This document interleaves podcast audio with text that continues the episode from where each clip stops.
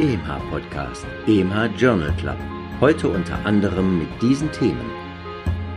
Wie lange Bisphosphonate geben? Mit Nanobodies SARS-CoV-2 bekämpfen. Mammakarzinom. Weniger Chemotherapie bei Tumor genetisch niedrigem Risiko.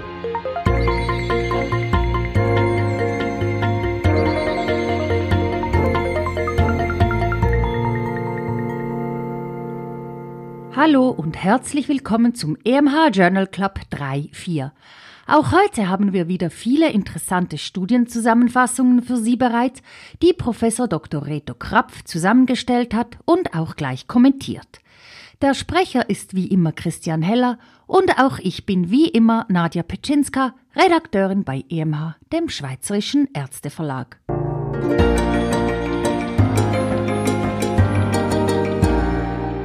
Praxisrelevant. Wie lange Bisphosphonate geben? Bisphosphonate, eingenommen während drei bis fünf Jahren, reduzieren bei Frauen das Risiko, Wirbel, Femur oder andere Frakturen zu erleiden.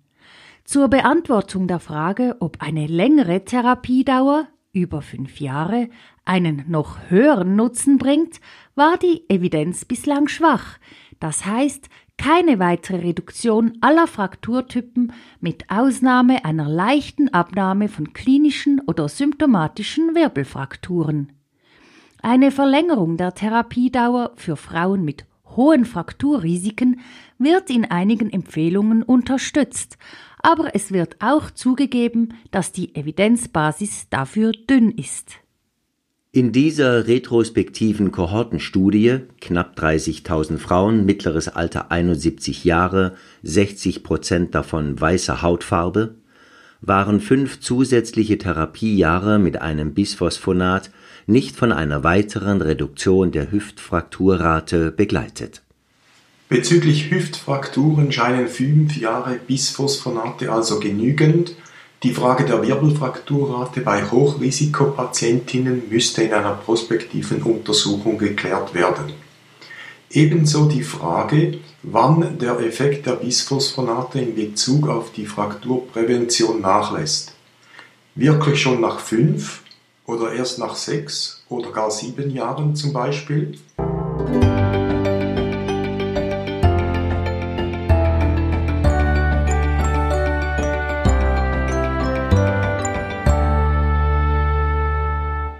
Viele Antikoagulantien nach Coronarintervention? Wie sollen Patientinnen und Patienten unter oraler Antikoagulation wegen eines vorbestehenden Vorhofflimmers oder nach venöser Thromboembolie nach einer Coronarintervention behandelt werden? In diesen Fällen soll in der Regel wegen zu großer Blutungsrisiken auf eine dreifache Antikoagulation verzichtet werden und nur eine duale Antikoagulation, orale Antikoagulation und Plättchenhemmung mit einem P2Y12-Hämmer wie Clopidogrel, Prasugrel oder Ticagrelor zur Anwendung kommen. Strong Recommendation.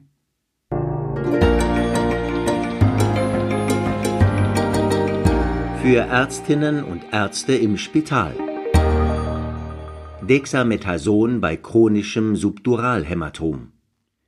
Basierend auf der Hypothese, dass lokale Entzündungsphänomene die Progression und die Rezidivhäufigkeit eines Subduralhämatoms mitbedingen, hören Sie dazu auch den Fokus auf in dieser Folge, wurde Dexamethason seit 50 Jahren immer wieder ausprobiert. Nun ergab eine placebo-kontrollierte Studie, 341 Studienteilnehmende erhielten Dexamethason, 339 Placebo, dass der neurologische Verlauf nach der initialen Evakuation bei über 94 Prozent der Patientinnen und Patienten vorgenommen durch Dexamethason verschlechtert wurde. Primärer Endpunkt gemessen nach sechs Monaten p kleiner 0,001 einer der sekundären Endpunkte (Reoperationen) konnte wegen methodischer Mängel statistisch nicht ausgewertet werden. Numerisch gab es weniger Reoperationen in der Dexamethason-Gruppe. Dexamethason wurde über 14 Tage gegeben mit einer mittleren Gesamtdosis von 124 Milligramm. Die Gründe für den schlechteren neurologischen Verlauf sind unklar. Erwartungsgemäß kamen aber in der Dexamethason-Gruppe mehr Hyperglykämien, erstmalig diagnostizierte Psychosen und Infekte vor.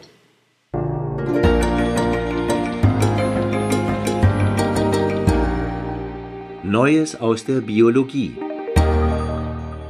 Mit Nanobodies SARS-CoV-2 bekämpfen.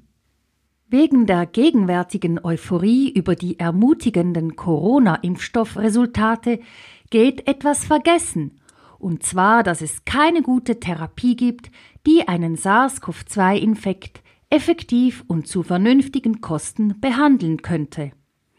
Von den sogenannten Nanobodies Hören Sie dazu, auch das wussten Sie in dieser Folge, die Eiweißsequenzen auf dem sogenannten Spike-1-Protein erkennen, wurde gezeigt, dass sie hochspezifisch und enorm wirksam das SARS-CoV-2 neutralisieren und es an seinem Eintritt in die Wirtszelle hindern können.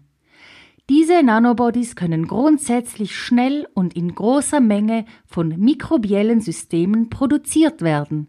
Sie sind ziemlich resistent gegen Inaktivierung durch Hitze, Lyophilisation und auch durch Aerosolierung.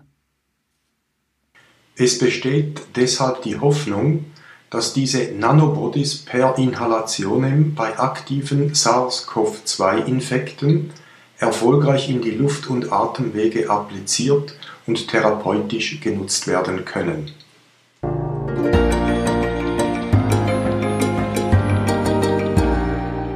Fokus auf. Heute wollen wir den Fokus auf das chronische Subduralhämatom richten. Auslöser sind oft nur kleinere Kopftraumata. Beginn und Dauer meist schlecht eruierbar. Formelle Definition von chronisch zwei Wochen nach Trauma. Blutungsquelle meist die sogenannten Brückenvenen, Drainage des venösen Blutes von der Hirnoberfläche in die duralen Sinus. Gründe für die altersabhängige Zunahme der Prävalenz.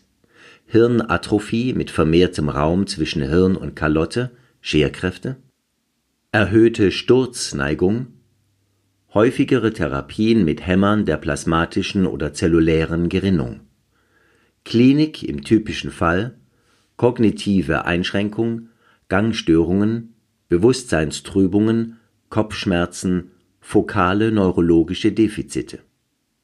Rezidive häufig und auch multiple vorkommend, 10 bis 20 Prozent der operierten Patienten und Patientinnen.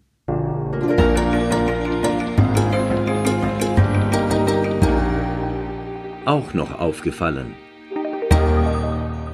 Mammakarzinom 1 weniger Chemotherapie bei tumorgenetisch niedrigem Risiko.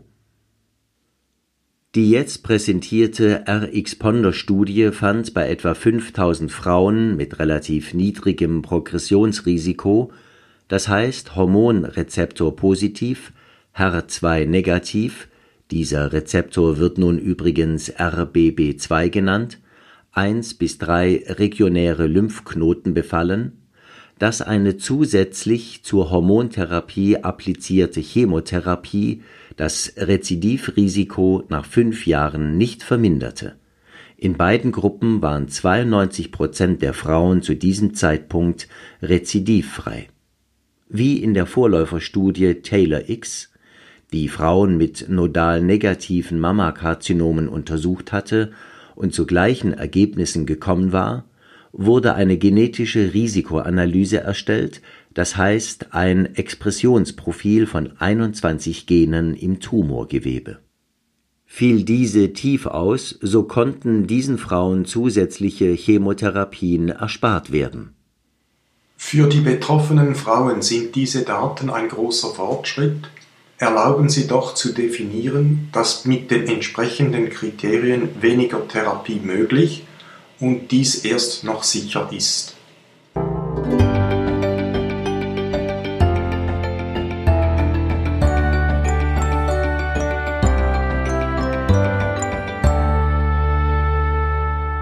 Mammakarzinom 2 Längere Chemotherapie von Nutzen. Auf der anderen Seite des prognostischen Spektrums stehen leider diejenigen 15 Prozent aller Frauen mit Mammakarzinom, deren Tumor sogenannt triple-negativ ist. Östrogen, Progesteron und HER2 respektive RBB2 negativ und ein hohes Metastasierungsrisiko hat. Diese Patientinnen werden deshalb mit verschiedenen Chemotherapeutika behandelt, wie Anthrazykline, Alkylantien und Taxane.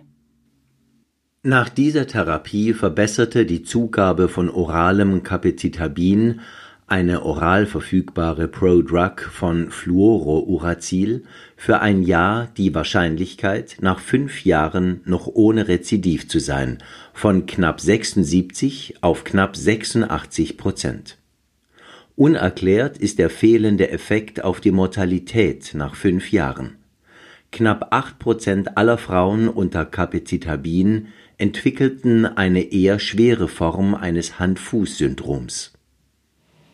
Capecitabin hat also bei immerhin jeder zehnten Frau zusätzlich mit dieser belasteten Prognose ein Fünfjahresrezidiv verhindert.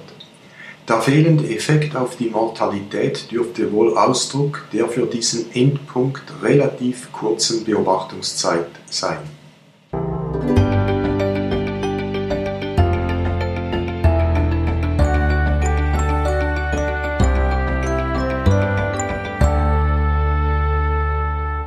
Gleich drei Therapiestudien aus der Neurologie sind erwähnenswert. Wir weisen auf sie kurz mit ihren zentralen Schlussfolgerungen hin.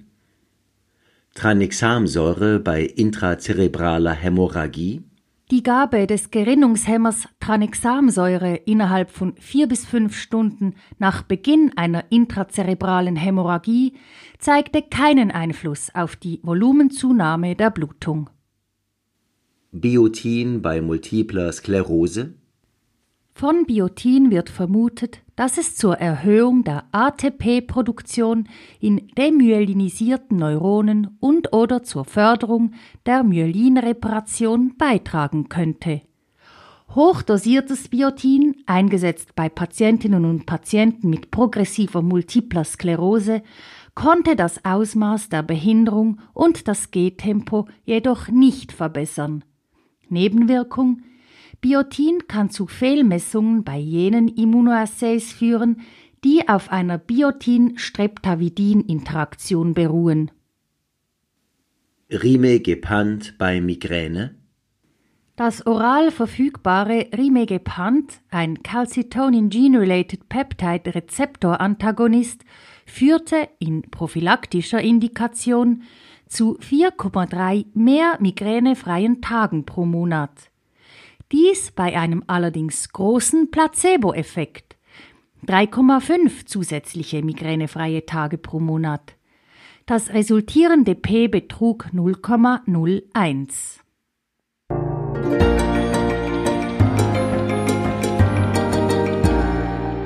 Nicht ganz ernst gemeint. Die Erkenntnis des Jahres zu Covid-19.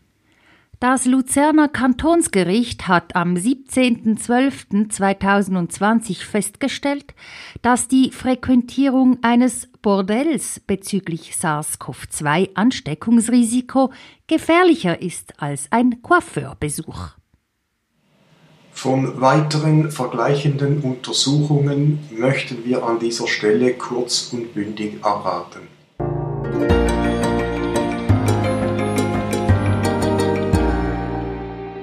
Wussten Sie? Was sind Nanobodies? Bei Nanobodies handelt es sich um sogenannte Einzeldomänen-Antikörper. Es sind gentechnisch hergestellte Antikörperfragmente, die der variablen Region der schweren Ketten entsprechen.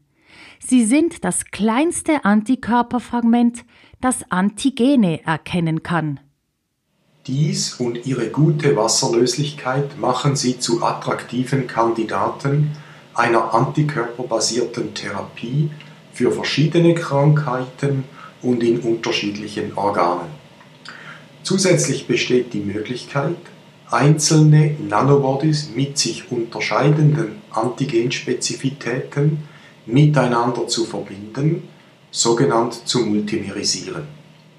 Somit kann zum Beispiel in der Bekämpfung viraler Infekte eine viel höhere Spezifität erreicht werden und die Therapie auch bei mutierenden Viren noch weiter wirksam bleiben. Man kreiert aus den Einzeldomänen Antikörpern also wieder multivalente Nanobodies. In der antiviralen Therapie sind dies typischerweise bislang trivalente Antikörpermultimere.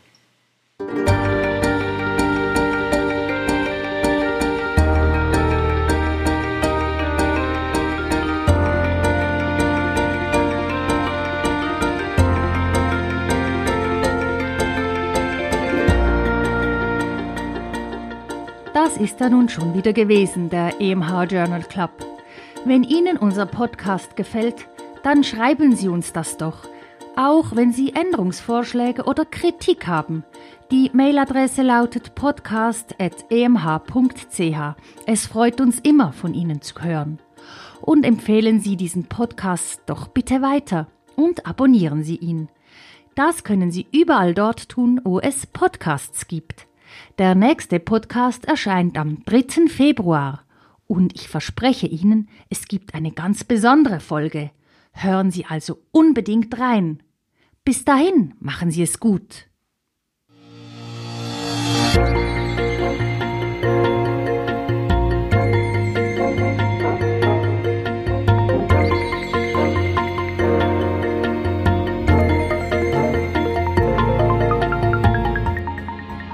Sie hörten EMH Podcast, EMH Journal Club. Konzept, Textbearbeitung und Moderation Dr. Nadja Pitschinska. Autor der Originaltexte und Kommentare Professor Dr. Rito Krapf. Sprecher Christian Heller. Musik Martin Gantenbein. Produktion EMH, Schweizerischer Ärzteverlag.